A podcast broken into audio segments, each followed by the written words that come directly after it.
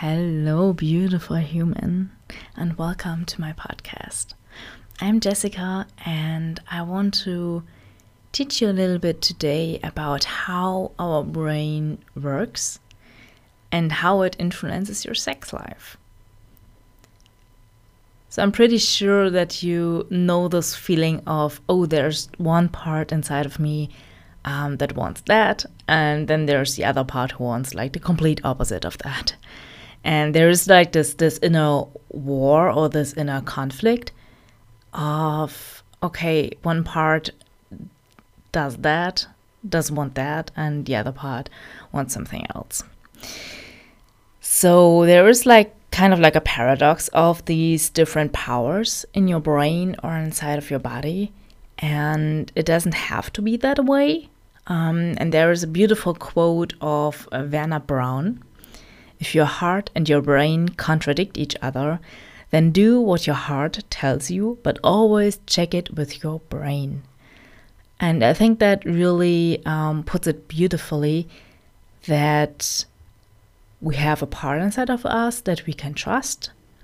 And then we need our brain to like check in and see okay, is that really a good idea to do it that way? Or should we do it maybe a little bit different than that? So I really love like the uh, the beautiful beautiful symbiosis between all the parts of our brain and body. And today is about um, the brain and why why is it so important to understand it and to understand this part of our psyche.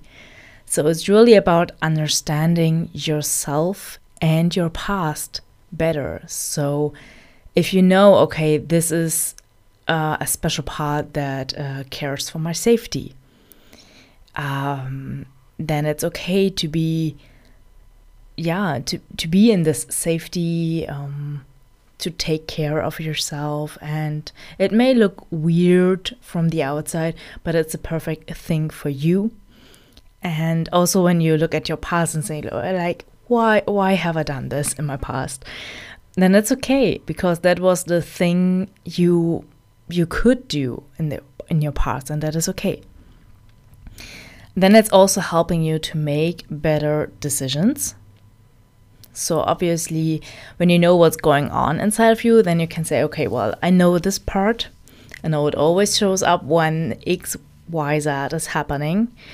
So this time i'm not really listening to that part and i'm trying another part and this is obviously also tied to know where and how you can change, how you can change your brain chemistry, how you can change your re reality.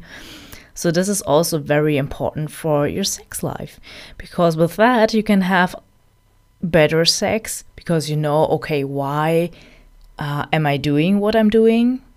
How can I change that if I don't like it? Um, and how can I make changes last?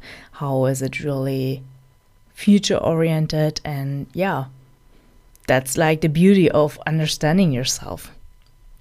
And I want to um, show you a little bit the model of the the triune brain that I use today. Um, I know it's like not really uh, scientifically accurate nowadays.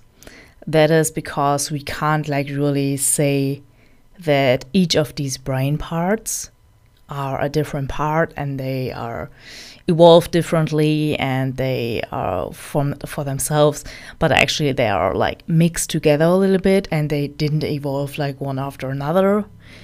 So it's a little bit like not 100% scientifically correct but it's a beautiful um, yeah beautiful model to understand our psyche and to understand like this different parts that are still in us, obviously. So it really shows the relationship between our rational thinking, our emotions, and our reflexes. And the original concept of the triune brain comes from Paul MacLean and was presented in 1990. And yeah, like I said, it divides our most beautiful organ into three parts, which are the brainstem, the reptilian brain, or the primal brain. Then the limbic system, or emotional brain, and the neocortex, or the rational brain. So these are the three parts, and I will just go through each of these parts to uh, give you an idea what it is about and how how it actually shows up in sex. So, the brainstem, our primal brain, is definitely there for our vital functions like uh, breathing or heartbeat, temperature regulation. And it's definitely also there for our safety, our instincts, and our reflexes. Safety, um, it's the more, not the learned safety part, but like the one that is always in us. So, for example, um, that you are afraid of yeah, dangerous looking animals, or that you are afraid of certain sounds when you are walking in the night. So, this is something that you didn't learn, but it is inside of you, and that is inside of your primal brain. And in sex, um, these are the, the instincts like the, this raw, erotic energy. This I, I wouldn't say sex drive because that is like a very old and not very accurate term, but it goes like in this, mm, yeah, primal sexuality. Like really, what what is what is the the sexual expression when you don't have all of these, um, yeah, social standards around you. Then the limbic system and emotional brain is obviously there for our emotions. So um, it encourages us to take actions based on our emotions. It um, creates also memories, so it's attached to emotion and memory. And it's very fast. It's a little bit slower than our primal brain, but still faster than our thinking brain. So what what what causes the problem with this part is that it can be very different from the perceived situation and how we react to the situation. So um, there can be a threat that our limbic system is making up, so to say. It's learned, but it's not actually there. So, for example, when I'm afraid of being intimate with someone, that's not an actual threat, but it can be because we have learned that either way. The limbic system is divided in three parts in and on itself, and this is the amygdala. So this is our early warning system. It's really for safety, no matter what, and also the reflexes. Then our hippocampus. This is where our long, long-term memory, or like yeah, long-term memory sits, and it stores events so that we don't have to think about each time this event occurs. So it's really like energy saving in a way because we had a, a, dangerous situation in the past, and when we experience a similar situation today, then we just um, use the same mechanism we we have done back then, and this is obviously very um, yeah energy saving, but it's not really good every time because maybe the situation isn't just the same, it's just a little bit similar. And then we have the hypothalamus. This is our control center. It takes the data of uh, all our five senses, but also something like temperature, blood sugar, hormones. And it activates certain stimuli and also hormones to like adapt to the situation and to the emotions. And the limbic system in our sexuality shows up as our desire, obviously, and our arousal. These are the emotions that really makes, uh, yeah, our sex life juicy. It's not just like boring gray stuff, but it's actually like something that is alive. And this is also the case because we can experience like the whole range of emotions in our sex life. It's not just pleasure it can be also like anger and sadness. It's all there. And yeah, so our limbic system is like really the one that makes it very colorful, so to say. And then our neocortex or our rational brain is obviously like our thinking brain, our mind, we say, and it's it's there for our language, our logical uh, thinking, our intelligence, our creativity, and also our memory. It's the biggest part of our brain. It's also the slowest part of our brain. So I think it's like about 25 times slower than our primal brain but it makes really like complicated uh, decision making. So obviously you experience that in your life that when your thinking brain is like really taking something apart, it can be very complex, and you can be wondering like from the outside what what is your brain doing there. So obviously very complex thinking. And it's interrupted by your limbic system or your primal brain when there is an actual threat or just an imagined threat. So then it just pushes your uh, thinking mind a little bit on the side, and then it just goes for like the things you have learned, the things you have ingrained inside of your system. So in sex, this neocortex is showing up in making your decisions, formulating some words, your wishes, um, how you express yourself, how you want you to express yourself in a sexuality. But also, obviously, like this unnecessary thinking and thoughts that are coming up constantly, like something, um, okay, how does my belly look like? Uh, am I shaved properly or whatever? Like really thinking about the the, the grocery list or something. That's really yeah, that's the the neocortex that is showing up there. Uh, that that can be a little bit disturbing sometimes. and so obviously with all of these parts, like in a very simple um, manner, obviously it's really uh, yeah you can really feel there can be a little bit of conflict and so i just want to bring in some more examples like how these conflicts can show up in our sex lives so, for example, your primal brain just want to scream out loud your desire, uncensored, and your cortex is like, well, but no, what about the poor neighbors? And what is maybe my new partner thinking of me?